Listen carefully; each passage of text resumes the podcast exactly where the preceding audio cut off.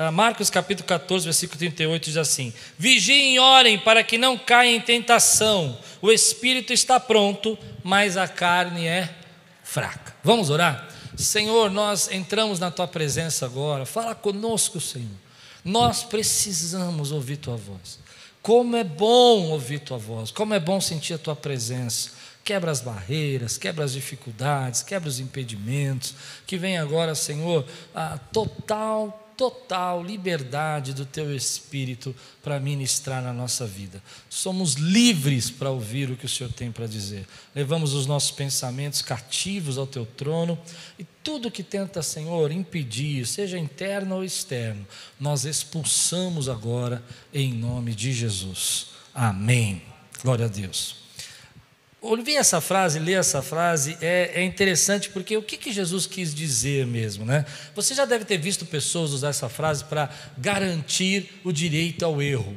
Ou seja, ah, eu fiz isso, mas você sabe, né? A carne é fraca mesmo. A carne é fraca, é assim mesmo. A vida é assim, não tem jeito, não tem. Ó, eu vou falar para vocês, esse negócio aí de dizer que, que dá para vencer, não dá. Eu já escutei muita gente falando isso e usando esse, essa frase de Jesus como respaldo para explicar que você não tem condição de transformação, de mudança. E será que é isso mesmo que Jesus queria dizer para nós? Será que era isso que ele estava pensando quando ele usou essa, essa, essa frase? É interessante que você precisa colocar a frase dentro do contexto. Porque se você pegar essa frase fora do contexto, dá muita, muita margem para você pensar uma série de coisas que não vai levar você a lugar nenhum. O contexto é que Jesus está no Getsemane. Ele está nos últimos momentos da vida dele. Se você conhece a história, um pouco antes ele tinha feito uma ceia, Judas tinha se revelado ali, ele disse: Quem colocasse a mão no meu prato é aquele que me trai. Judas é, sai, ele fala o que tem de fazer, faz depressa. Os discípulos que estão ali à mesa reafirmam a sua, sua aliança com Jesus, reafirmam o desejo de seguir a Jesus, principalmente Pedro. Ele vai dizer: Nós vamos com o Senhor, aonde tiver que ir, nós estamos com o Senhor. E nesse momento, então, Jesus acabou esse período da ceia, ele vai para o jardim do Getsemane e ele vai orar. E nesse instante que ele está orando, nesse, nessa, nessa madrugada, você vê a angústia de Jesus. A Bíblia descreve como Jesus está angustiado. Ele está suando gotas de sangue, de tão angustiado que ele está. E os discípulos estão vendo aquela angústia. Não precisava ser muito inteligente para perceber que Jesus está num processo é, é, final, porque Jesus já havia declarado sobre para eles aquilo que estava para vir sobre ele. E eles ouviram tudo isso. Mas, no entanto, enquanto Jesus está orando, está clamando, esses discípulos estão dormindo. Eles estão num sono, meu irmão, num sono igual esse aí que, que às vezes a gente tem. É, não sei se você passou por esse período de pandemia, mas eu estava assim, às vezes ouvindo a pessoa falar comigo. Eu, um sono. Os olhos deles não conseguiam sustentar. A Bíblia diz, a expressão que a Bíblia usa é que eles não conseguiam, conseguiam sustentar os olhos. E Jesus vai até eles com angústia e fala: Olha, vocês não podem vigiar nem uma hora comigo? Esses homens que eram pescadores, que estavam acostumados a sair de madrugada para pescar, esses homens que estavam acostumados a virar à noite, né, jogando a rede, eles não conseguiam vigiar com Jesus nem uma hora. E Jesus então vai até eles e diz: Olha, você precisa entender entender. Né? Vigiem e orem. Esse é o começo do versículo. Vigiem e orem. Por quê? Porque o espírito de vocês está pronto, mas a carne é fraca. Ou seja, aquilo que está pra, por vir na vida de vocês, aquilo que vocês vão enfrentar comigo, aquilo que vai passar por vocês agora, nesse período, é tão pesado, é tão forte, que a tão duro que a carne não tem condição de sustentar e aguentar. E você precisa fortalecer o espírito. Mas o que Jesus também está dizendo é que o espírito está pronto. Essa é, essa é a, a ideia de Jesus. Quando a gente vai para o Novo Testamento, a gente começa a entender isso, nós começamos a compreender essa luta que nós temos. Há sempre uma luta entre o que Deus quer realizar em você e a sua carne, o que Deus quer operar na sua casa e a sua carne. É uma luta que nós travemos. Tudo aquilo que Deus quer construir na sua vida, a sua carne vai rejeitar. E a Bíblia vai descrever para nós esse conflito, essa batalha, essa angústia, sabe? Aquele momento que você está tão cheio de fé e você diz: Bom, eu creio que Deus pode fazer, eu sinto a presença de Deus, Deus é real, Ele falou comigo ontem, mas depois de alguns minutos, às vezes não precisa ser nem horas, você começa a se perguntar se Deus existe, se realmente Ele está falando comigo, será que Ele está agindo na minha vida? E essa luta, esse conflito, essa dualidade, essa angústia de alma, é aquilo que Jesus está dizendo: olha, o espírito está pronto, mas você precisa entender que a sua natureza, a sua natureza vai conspirar contra tudo aquilo que eu quero realizar na vida de vocês. Agora, entenda que natureza aqui, a carne, não é a matéria. Tem muita gente que, quando vai pregar sobre isso, quer explicar que a matéria, a matéria, a criação, o mundo. Não, querido, tudo que Deus criou, Deus viu que era bom tudo que ele fez, você foi criado por Deus e Deus viu que era bom. Agora você precisa entender que o que Jesus está falando de carne é a nossa natureza, aquela natureza que Paulo vai descrever para nós em Gálatas, ele vai dizer para nós que é a natureza que trai, a natureza que idolatra, a natureza que é egoísta, a natureza que é, tem imoralidade, que se irrita, que odeia, a natureza que grita, a natureza que leva você para uma direção contrária do que, que Deus quer gerar na tua vida. Isso é a carne. Agora, por que, que eu estou falando sobre isso, pastor? Por que, que o senhor está dizendo sobre isso? Porque às vezes nós não percebemos que essa dualidade acontece dentro de nós e muitas coisas estão vindo na nossa vida porque nós não sabemos lidar com essa natureza. Nós não entendemos que somos seres de, de duas naturezas. Quando Jesus vai encontrar Nicodemos, ele vai dizer assim: olha, necessário é nascer de novo. E aí Nicodemos fala: mas pode uma pessoa entrar na barriga da mãe e voltar a nascer? O que Jesus está dizendo assim: olha, você precisa nascer de uma nova natureza, de uma natureza espiritual, uma natureza que seja algo do espírito para a tua vida. E aí, quando Paulo vai entendendo isso, ele vai dizer assim: olha, que miserável homem eu sou, como eu sou uma miséria de pessoa, porque eu sei o bem que eu devo fazer e eu não faço, mas o mal que eu não quero fazer, aquilo que eu não gostaria, que é gritar, ofender, brigar, é, às vezes é, agir de uma maneira irrepreensível, uma forma é, de, de angústia sobre a vida da pessoa, esse mal que eu não quero fazer, esse eu Faço. Essa tua natureza está na tua vida, está destruindo seu casamento, está destruindo sua família, está destruindo sua saúde, está destruindo o mundo, porque a carne, essa natureza pecaminosa, ela vai levar você da ordem, daquilo que é perfeito, daquilo que é centrado, daquilo que é abençoador, para a desordem. Não, você vai entender. Há problemas, por exemplo, para a nossa vida. Vamos pensar isso de uma forma mais gigante, assim, macro, né? Vamos pensar na ganância do homem. A ganância do homem. É claro que nós precisamos trabalhar, precisamos construir, é, é importante, mas a ganância do homem vai levando o mundo para a desordem. Consegue entender? Vai levando o mundo para viver aquilo que na criação Deus criou com a perfeição, com a graça, com a bênção. Claro que há lutas, há problemas, mas o homem vai na sua ganância destruindo tudo aquilo que Deus criou e levando o mundo para a desordem. Às vezes a mesma coisa acontece na sua vida, na sua família. Você foi criado por Deus para ser centrado. A Bíblia diz que, olha, o fruto do Espírito é a paz, o fruto do Espírito é a paciência, o fruto do Espírito é a bondade, é a mansidão. Entende? O fruto do Espírito é você viver o domínio próprio. O que, que eu chamo como isso? Uma pessoa centrada. Uma pessoa centrada tem domínio próprio. Ela não sai aí gritando pela rua. Ah, a primeira, a primeira pessoa que pisa no pé dela, ela quer fazer um escândalo ela tem domínio próprio. Uma pessoa centrada, uma pessoa que está guiada pelo Espírito, ela está vivendo, por exemplo, em paz. Tem luta, tem dificuldade, mas ela está em paz. E o Espírito, então, para mim, eu vou chamar hoje de viver numa ordem, viver numa graça, viver embaixo da ordem, daquilo que é o que você realmente deseja na sua vida. Mas a Bíblia vai dizer para nós que a gente é esse ser de conflito, esse ser de guerra. Olha o que diz aqui em Gálatas, capítulo 5, versículo 17. Pois a carne deseja o que é contrário ao espírito, o espírito que é contrário à carne. Eles estão em conflito um com o outro. Aonde que eles estão em conflito? Dentro de você. O campo de batalha é a sua mente, o campo de batalha são os seus pensamentos, o campo de batalha são os seus sentimentos. Um dia você acorda e você acha que, olha, realmente Deus está fazendo algo na minha vida, no outro dia você não tem certeza se Deus está fazendo algo, porque a sua carne está combatendo aquilo que você acha que Deus pode fazer. Ah, de modo que vocês não fazem o que desejam. O apóstolo Paulo está pensando assim: olha, vamos pensar um pouquinho. Há um conflito há uma luta, que gente, tem gente que não sabe lidar com isso, tem gente que ah, não acredita que, que isso aconteça, mas acontece.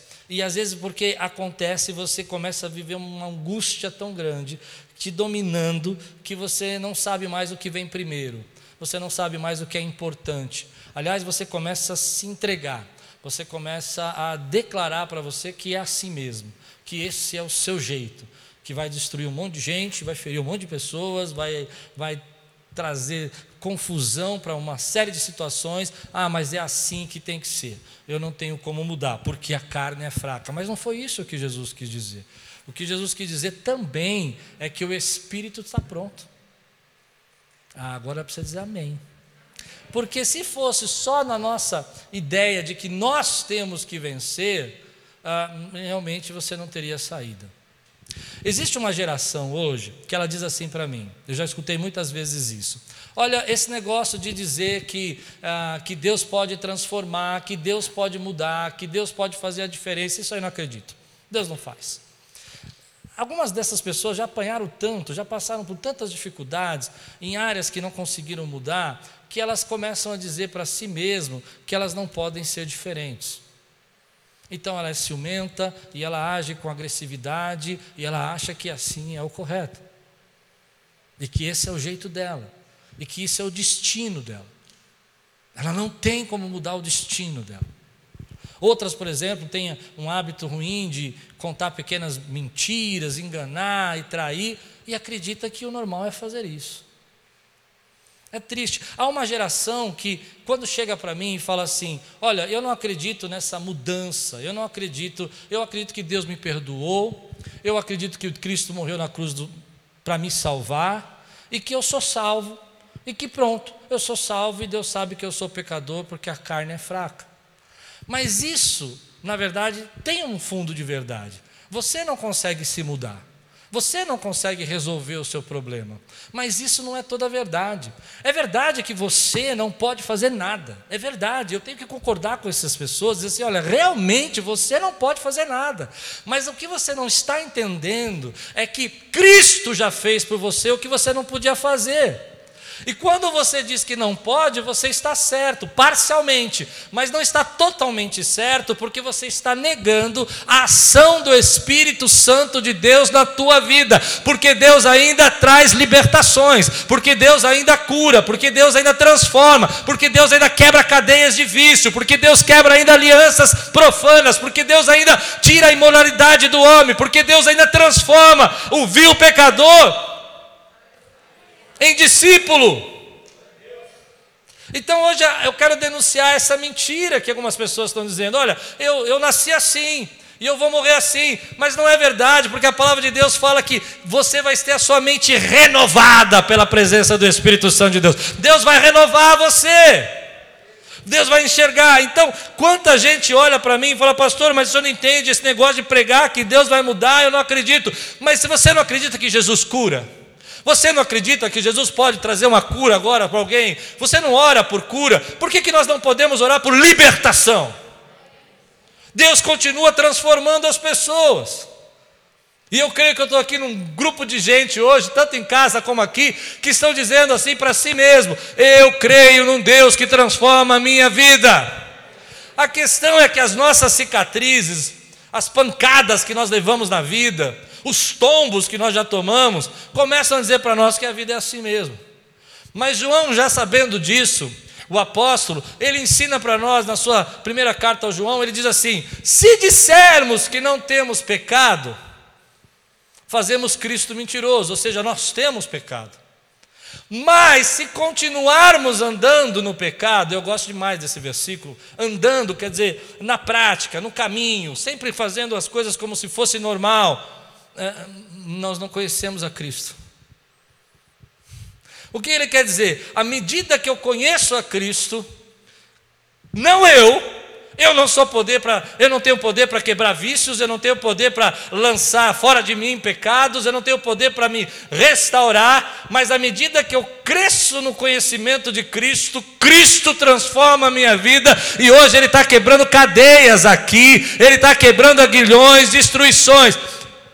Porque você precisa entender, por que pregar sobre carne? Porque uma igreja carnal traz divisão. Porque pessoas carnais trazem caos, desordem. E muitos dos problemas que nós enfrentamos, nós enfrentamos porque nós trazemos para nós.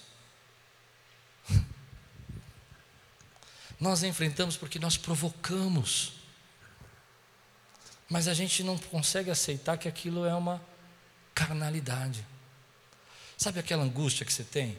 que às vezes você fica chateado, você fala assim: meu Deus, minha vida não muda. Sabe o que é isso? É comparação. E você não devia fazer isso com você, porque a comparação é injusta. Você não sabe o que a outra pessoa teve, como ela chegou naquele lugar. Sabe aquela angústia que você tem, que às vezes você começa a olhar para a tua vida e você começa a dizer: Nossa, parece que minha vida não vai para frente, só porque você viu uma rede social e é uma pessoa que está toda estourada, postou uma foto um tipo modelo, enganou você, isso é carne. É chato falar isso, né? Mas eu queria tratar você. Isso é carne. Por quê? Porque você respira, porque você adora, porque você caminha, porque você tem saúde e porque você é filho de Deus. Você pode dizer glória a Deus por isso, querido? E a gente não percebe que tudo aquilo que Deus quer realizar na nossa vida, às vezes não vai ser realizado enquanto eu não tiver um despertar. Despertar é acordar do sono, é enxergar que algumas atitudes minhas vão destruir, vão matar relacionamentos, amor, vão matar minha família, vão me levar para o buraco. Você, você já deve ter visto, se você é crente, eu comecei falando para pessoas que estão começando na caminhada, e eu vou agora começar a falar para pessoas que já conhecem um pouco mais a palavra. Você já deve ter visto algumas pessoas brincarem assim: nossa, essa, essa pessoa está na carne. Né? O que quer dizer isso? Quer dizer que ela está começando a tomar decisões que não são guiadas pela sabedoria de Deus, mas pela sabedoria humana. E toda vez que você começa a tomar decisões pela sabedoria humana e não pela sabedoria de Deus, é, você vai para a desordem, você vai para a confusão, você vai cair debaixo de prisões, de paixões, de desejos. É interessante que o despertar é quando você começa a enxergar. Tem gente que vai passar a vida inteira, como eu falei, dizendo: não, não, isso é normal, a vida é assim, e nunca vai enxergar como é uma pessoa murmuradora, porque, veja bem, vamos ser sinceros aqui, geralmente que fala de carne, a gente só pensa em moralidade sexual. Mas a carne é muito mais profundo que isso. Jesus está falando: olha, a carne é tão fraca que ela é inconstante, ela pragueja, ela é idolatra, ela é desequilibrada, ela é desequilibrada, ela é obsessiva, ela é compulsiva ela é viciosa. Estou pregando para alguém aqui, eu creio. Ela é viciosa. Então você não percebe, querido, que às vezes aquela atitude. É, outro dia eu conversava com uma pessoa e ela me dizia o seguinte: que achei interessante a frase que a pessoa usou. Ela disse assim: Olha, a, a pessoa estava com problema, né? E disse: Olha, eu estou com problema porque ah, começou a haver uma idolatria do corpo. Achei muito interessante essa frase. Do nada, ele veio pedir um conselho. E eu achei engraçado como ele identificou. É errado você cuidar do seu corpo? Lógico que não. É errado você cuidar da sua saúde? Não, porque a carne não é isso. A carne não, o seu corpo foi criado por Deus. O que é errado é você transformar nisso numa obsessão. Acima acima do que é bom para você, porque tudo que é bom, tudo que é perfeito, tudo que é agradável vem das mãos de Deus, acima do que Deus quer para você. Então nós não percebemos que a gente precisa despertar. Eu me lembro uma vez que eu estava numa conversa de pastores e eles começaram a conversar e falar e tal, e não sei o quê, e daqui a pouco eu, a gente tem até uma brincadeira lá em casa, que é uma música que a gente aprendeu na África, né, que fala assim: Posso gingare. Ginga, gingare é, é, é, uma dança que eles, as crianças fazem, que elas vão batendo palma, vão cantando, e aí uma criança entra na roda com posso gingare, gingar, né? Gingar, que nem português, aí a criança entra, ginga, faz tipo pose de modelo e sai. Então, em casa a gente brinca que quando uma pessoa quer aparecer muito, quer mostrar assim, né? Entre nós, claro, não fala para os outros. A gente fala, uma, alguém grita, posso gingar? Nessa mesa eu estava querendo gingar, de pastores. Nós estávamos todos juntos ali, nós estávamos conversando, daqui a pouco comecei e tal. E daqui a pouco começamos a conversar um assunto e discutir um assunto e tal, e eu comecei e tal. Daqui a pouco eu comecei a ficar nervoso, irritado, estava muito bravo. E levei aquela discussão ao limite, sabe? Quase que perdendo a cabeça. Você já fez isso alguma vez? Ah, mas é normal, eu estava defendendo meu ponto de vista. Não, querido, era o meu orgulho que estava falando. Eu não queria reconhecer que eu estava errado. Eu não queria reconhecer que eu devia ficar quieto e entender que o que a pessoa estava dizendo estava certo. Eu acho que todo mundo já passou por isso. O problema é que quando a gente começa a entrar nessa, nessa absorção toda, a gente começa a não enxergar o que nós estamos fazendo e como nós estamos matando a pessoa, como nós estamos ferindo e como nós estamos nos ferindo por fazer dessa maneira. Então você precisa ter um despertar. Aquela hora eu estava começando a fazer isso, começando a ficar nervoso e tal, e de repente me deu um despertar. Eu falei: peraí, eu não estou defendendo o ponto de vista, eu estou defendendo minha honra, eu estou defendendo o meu orgulho, eu estou defendendo como eu sou inteligente, eu estou defendendo como eu quero saber mais do que todo mundo que está na mesa. Não é mais o meu ponto de vista, não é mais o que é verdade. Não se trata mais do que eu entendo, se trata do que eu quero que você pense ao meu respeito. E é nessa hora que eu percebi que eu tive um despertar. Aquilo era carnalidade. Muita gente não percebe porque vai viver assim, porque acredita que é assim que tem que ser. Que é desse jeito que a vida é, que você não pode mudar, que as coisas não vão acontecer. Mas eu queria hoje trazer na sua vida um despertar. Porque quando você não enxerga e quando você acredita que não pode mudar, você vai viver um terceiro problema, que está aqui no texto. Quando Jesus chega para os discípulos e fala assim: Olha, vocês têm que vigiar, a carne é fraca, gente, vocês têm que orar. Oh, o espírito está pronto, mas a carne é fraca. Eles não vão dar bola. Olha, Jesus está suando gotas de sangue e eles não vão dar bola. Eles não vão se importar. Eles não vão enxergar. Eles não vão ver. Por quê? porque eles estão pensando acerca de si mesmo mais do que convém. Eles estão olhando para aquela situação que está por vir e eles estão dizendo assim: ah, realmente está tudo bem, vamos dormir.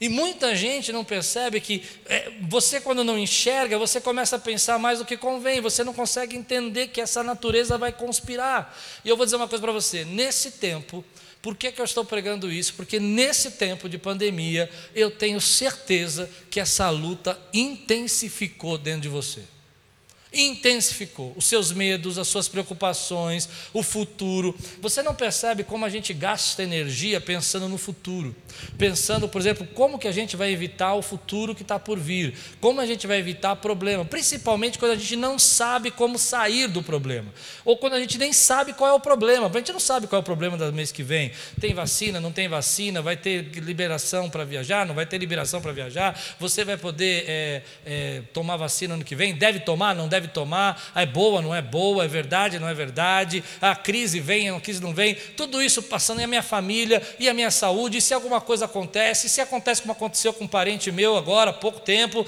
e você está vivendo isso, isso está roubando a tua energia, está tirando, porque você acha que você pode resolver sozinho, mas você não pode, você precisa da graça de Deus. Mas Jesus vem e diz: o Espírito está pronto, o Espírito está pronto.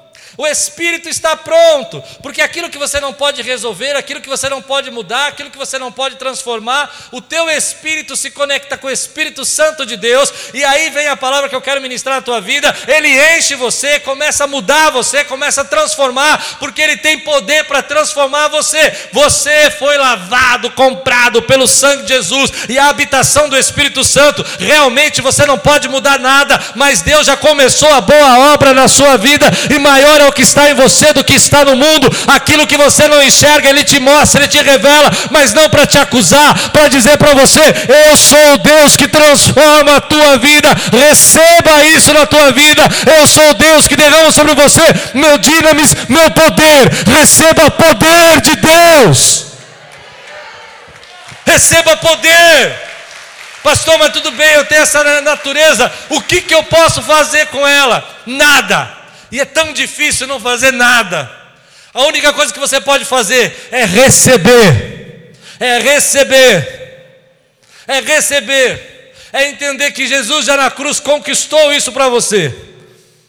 Deus tem libertação, Deus tem cura. Tem gente que está sendo liberta das drogas ainda. Como elas são libertas? Porque receberam da parte de Deus graça para isso e Deus tem graça para você.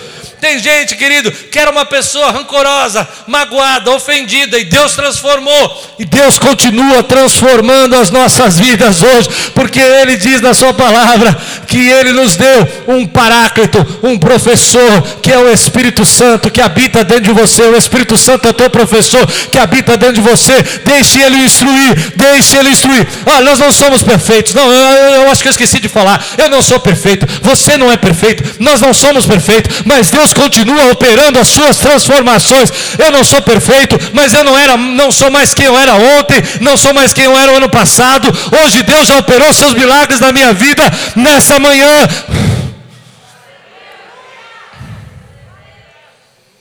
Eu não sou mais quem eu era ontem.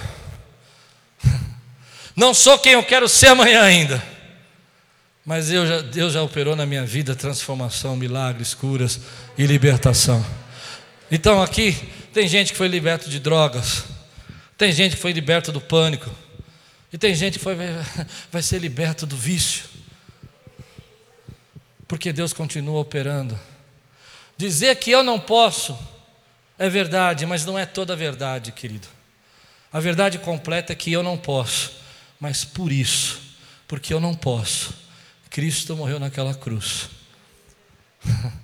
para que eu tivesse não só perdão dos meus pecados, mas porque seu espírito fosse derramado sobre toda a carne, sobre você. Ele está aí, dentro de você, promovendo transformação. É, eu sei. Ontem você pisou na bola, mas hoje Ele está aqui dizendo para você: Você é meu. Não interrompa o meu processo. Ah, eu sei, ontem você deu uma vacilada de dois segundos, você nem pensou, quando viu já era, já falou, mas na mesma hora o Espírito Santo te entristeceu, porque Ele está treinando você, Ele está transformando você, Ele está fazendo você, se preparando. Sabe o que eu gosto desse texto? É porque quando você olha a história, você vai ver um, os discípulos cheios de atitudes estranhas, ah, inconvenientes. Vamos pensar só em Pedro por um pouco, mas tem Tomé também. Você vai ver Pedro, por exemplo, tentando convencer Jesus de que ele não tinha que falar aquele discurso pesado, sabe, aquela pregação. E Jesus fala para ele: arreda-te daqui, Satanás, porque você não entenda das coisas de Deus. Sim?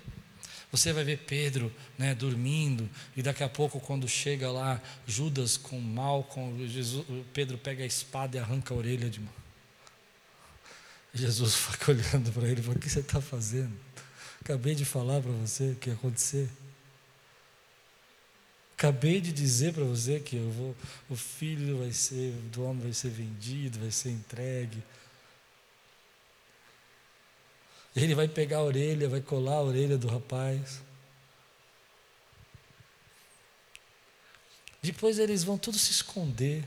Mas antes disso, Pedro vai acompanhar e tal. E de repente chega uma mulher e fala assim: Ei, você estava com ele. que é isso, mulher? Está louca? O que você está falando? Sou eu não. Mentiu. Mentiu. E negou três vezes. Tudo que Jesus tinha feito na vida dele, negou três vezes. Depois eles vão parar dentro de uma casa, todos escondidos. Jesus vai até lá, vai tirar eles de dentro da casa, porque eles estão trancados. Jesus vai entrar para dentro da casa com as portas fechadas para dizer o que aconteceu, porque eles estão com medo. Mas há um momento na vida deles que eles recebem a presença do Espírito Santo de Deus. E alguma coisa acontece na vida desse homem bravo, medroso, que nega, e ele vai se transformar no apóstolo, no discípulo, apóstolo Pedro, que prega para três mil almas, que prega para três mil almas se converte. Sabe o que isso fala para mim? É que Deus está fazendo isso na tua vida e na minha vida. Pegando gente que tira a espada e corta a orelha. E no final diz a história cristã, não está na Bíblia, mas diz a história cristã que Pedro vai, vai ser levado para ser crucificado. E quando ele vai ser crucificado, a história diz que ele diz assim: Eu não sou digno de ser crucificado como Jesus foi. É, é, inverte essa cruz, coloca ela de ponta cabeça. Porque Deus opera transformações. Esse mesmo cara que, esse mesmo homem cheio de, de, de, de ira, de, de dúvida, de medo, vai se transformar naquele que vai estar preso. E vai preso pelo nome de Cristo. Que vai dizer diante do sinédrio: importa mais agradar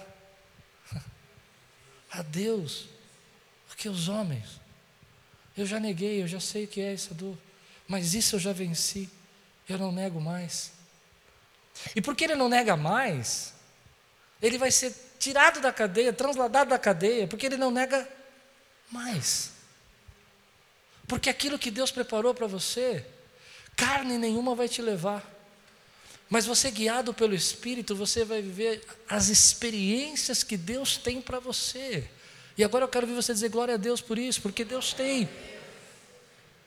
Então, o que eu quero dizer para você, querido, é que quando você diz que não pode, você está negando aquilo que Deus quer fazer.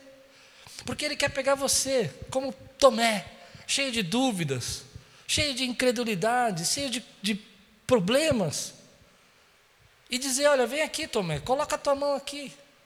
Vê aqui os furos que estão na minha mão e levar esse discípulo a se tornar o pregador, a dizer: ide por todo mundo e pregar o evangelho, batizando. Ou oh, e quando vocês pedirem alguma coisa no meu nome, eu farei. Deus está pegando você, Deus está pegando pessoas aqui e transformando essas pessoas. E você já é. Ah, mas o inimigo mente para você, o inimigo diz para você: não, mas você não muda mesmo, mas você não tem jeito. É claro, ele é mentiroso. Você muda sim, porque a presença de Deus é que está mudando você.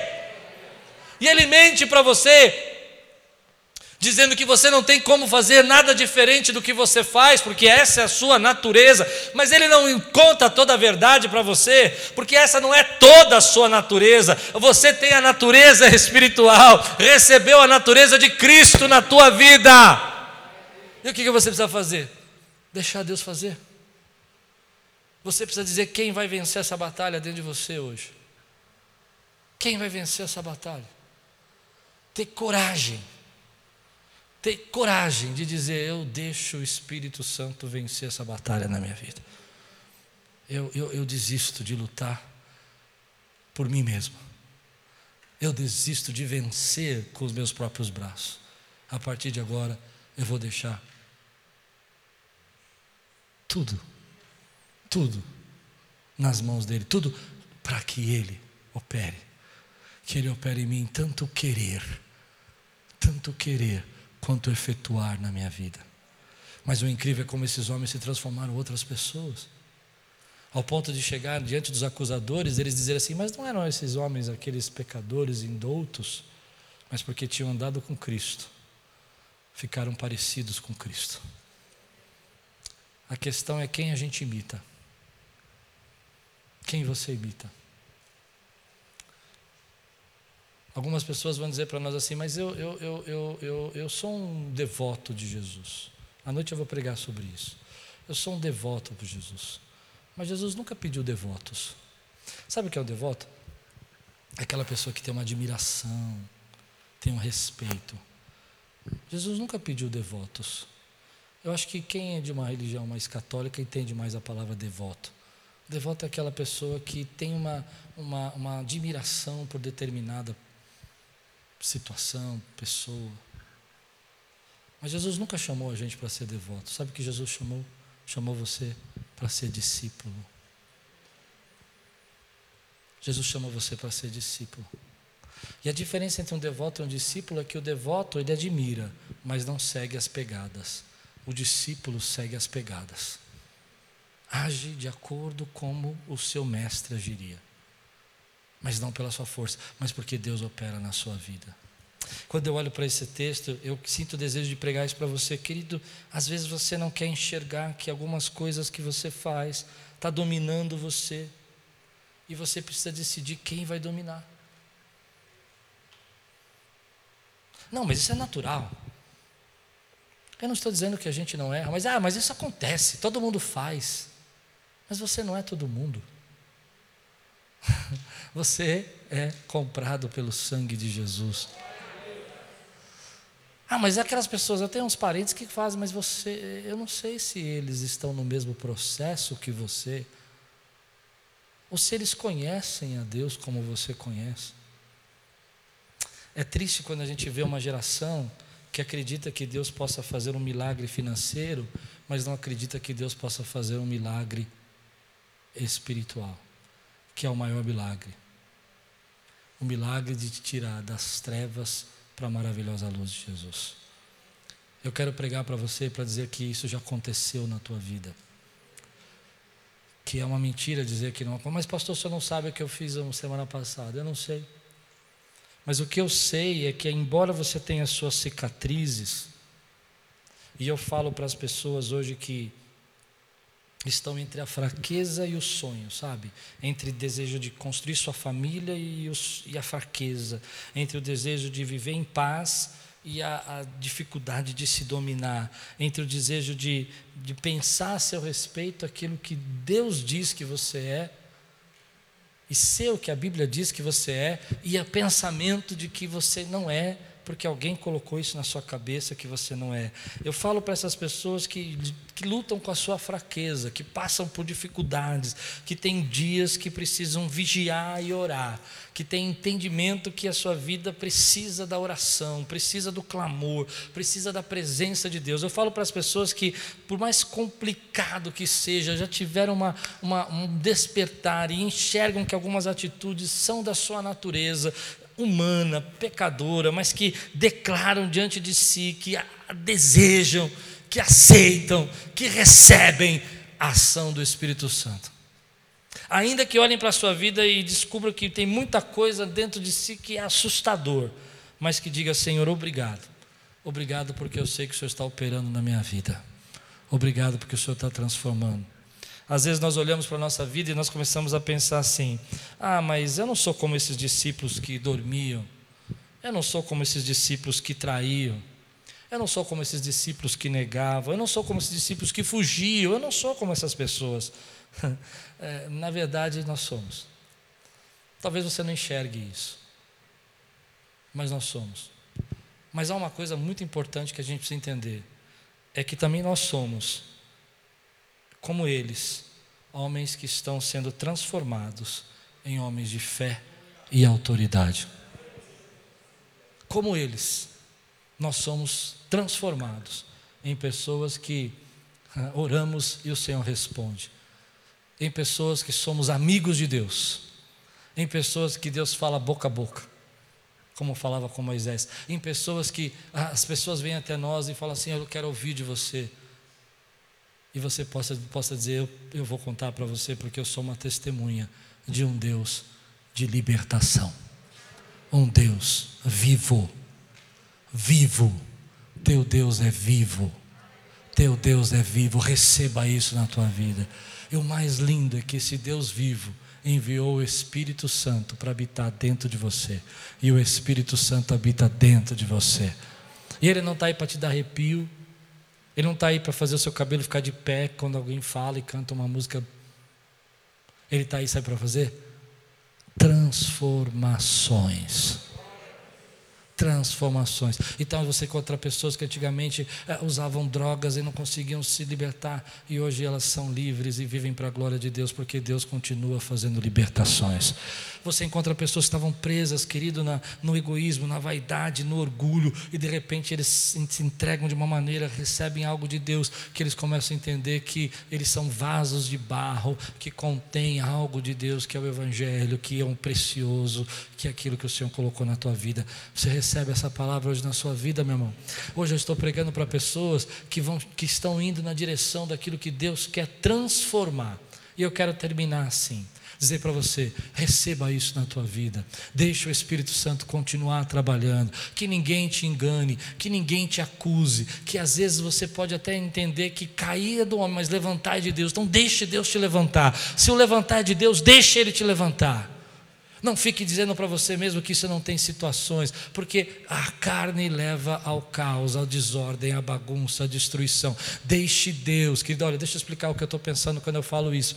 Adão e Eva estavam no jardim, eles estavam tranquilos, eles estavam vivendo, ali tinham tudo para eles, mas de repente o pecado entrou. E quando o pecado entrou, entrou a desordem no mundo, entrou a bagunça, entrou a confusão Logo depois você vai ver irmão matando irmão, você vai ver situações, você vai ver o aumento da, da, da, do pecado no mundo, até que Deus tem que enviar o dilúvio, porque é isso que, que a carne leva. Mas Deus nos fez nos nascer de espírito. E eu estou pregando para a gente aqui que tem cicatrizes, mas que acredita que Deus continua operando na sua vida. Que tem cicatrizes, mas olha e consegue enxergar que mesmo nos dias mais escuros da sua alma, mais terríveis da sua alma, que você não via, não sentia, não percebia nada, Deus continuou operando na sua vida. Eu falo para pessoas que têm cicatrizes, mas que, como o apóstolo Pedro, que um dia negou, no outro viveu algo sobrenatural da parte de Deus, que Deus tem para a tua vida. Você recebe essa palavra hoje na sua vida, querido? Então a minha palavra para você hoje é essa. Deus tem transformação. A carne é fraca, mas o espírito está pronto para receber a revelação de Deus. A carne é fraca, mas o espírito está pronto para ser transformado pela palavra de Deus. Há coisas que o Espírito Santo vai dizer para você: isso não te pertence mais, isso não te serve mais. Essa amizade não te serve. Ah, então agora você está fazendo acepção de pessoas. Não, não, é que as ideias não batem, as conversas não fluem, a gente não tem mais nada em comum, porque o que eu quero são as coisas do Espírito. E Deus começa então a promover sobre você a transformação, a santificação. Agora eu vou dizer uma coisa para você que você vai ficar bem, bem pensativo. Você já percebeu a quantidade de problemas que você tem, porque simplesmente você ainda não despertou acerca da carne.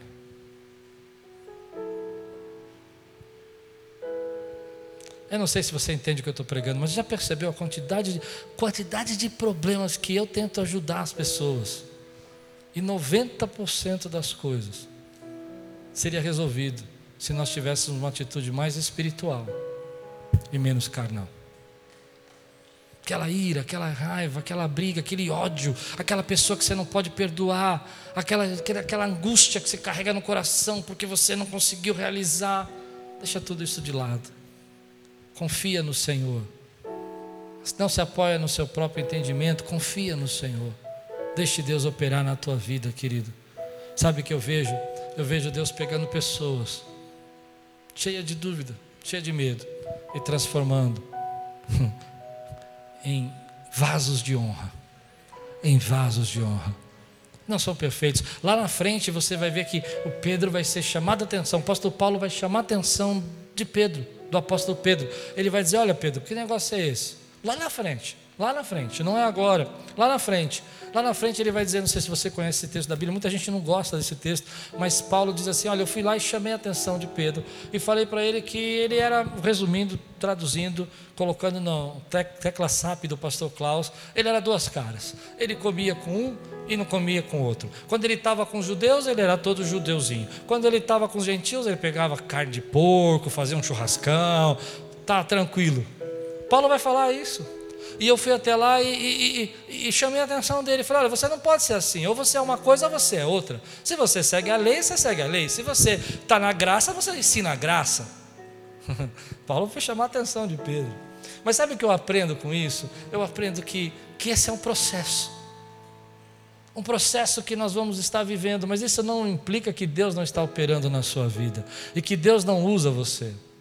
Há um, outro texto da Bíblia, é que Paulo fica bravo com o jovem João Marcos, e João Marcos era um discípulo que seguia eles na viagem missionária, e ele tem uma contenda com Barnabé, uma briga com Barnabé, porque Barnabé quer levar João Marcos, mas Paulo não quer mais levar João Marcos, porque João Marcos abandonou uma viagem, deixou eles na mão, foi embora, não, não cumpriu com o combinado, e Paulo diz: Olha, eu não quero mais andar com João Marcos. Então Barnabé fala assim: que Barnabé era, era, era, da consolação, né? era da restauração. Ele fala: então vai você para um lado e eu vou para João Marcos no outro. Lá na frente, lá na frente, você vai ver é, o apóstolo Paulo dizendo assim: Olha, é, traz João Marcos, a gente está precisando dele.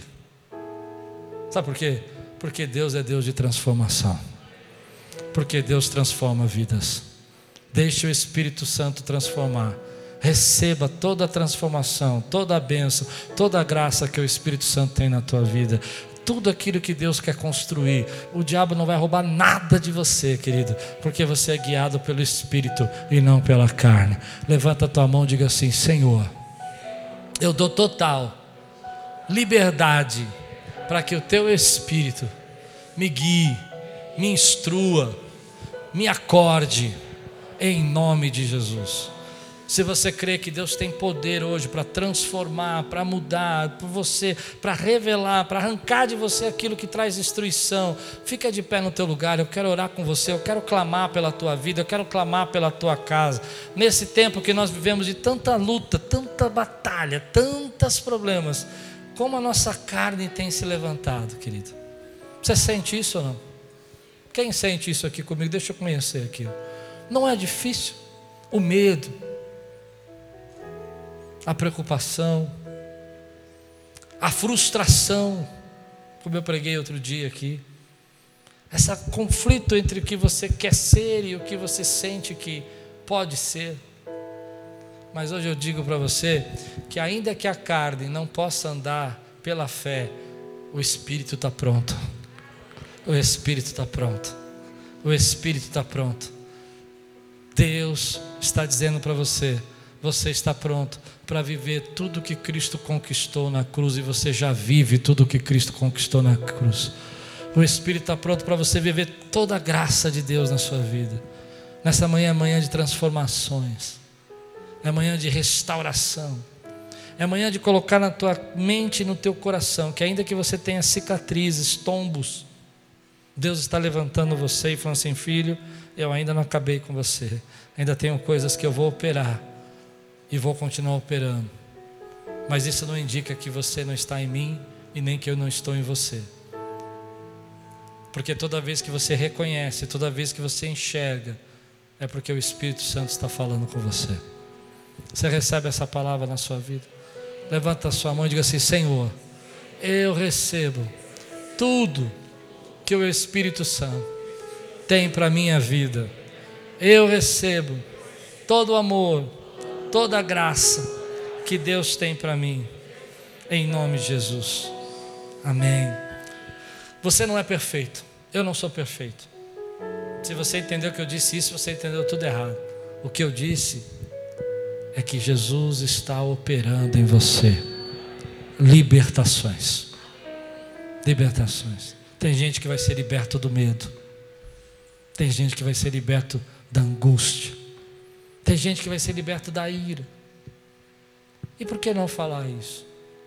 Às vezes a gente precisa ser liberto da inveja, do ódio. Por que não falar? Não é verdade? Mas sabe o que eu creio? que isso não depende da minha qualidade, da minha capacidade, da minha inteligência. Isso depende apenas, querido, que eu entenda o que Deus quer operar e permita que Ele opere. E por isso Jesus falou: vigia, vigia,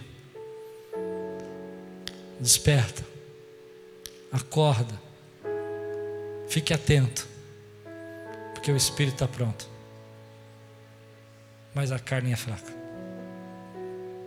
Vigie. Essa vigilância não é medo, essa vigilância é acorda, enxerga, perceba que essa atitude que você está fazendo, que esse jeito que você fala com ele, que esse jeito que você fala com ela, vigie. Teu espírito está pronto para receber discernimento. Teu espírito está pronto para receber insights da parte de Deus. Como é bom imaginar e pensar e entender que o Espírito Santo habita dentro de você, que Ele está aí dentro de você, falando com você. Sabe, naquele dia que você está mais angustiado, triste, medo, irritado, duvidoso, Ele fala: Ei, ei, conversa comigo. conversa comigo, porque eu vou usar isso. Como assim como eu usei a negação de Pedro para transformá-lo, eu vou usar esse fracasso essa derrota na transformação da tua vida. Senhor, obrigado, Pai, porque o Senhor habita dentro de nós.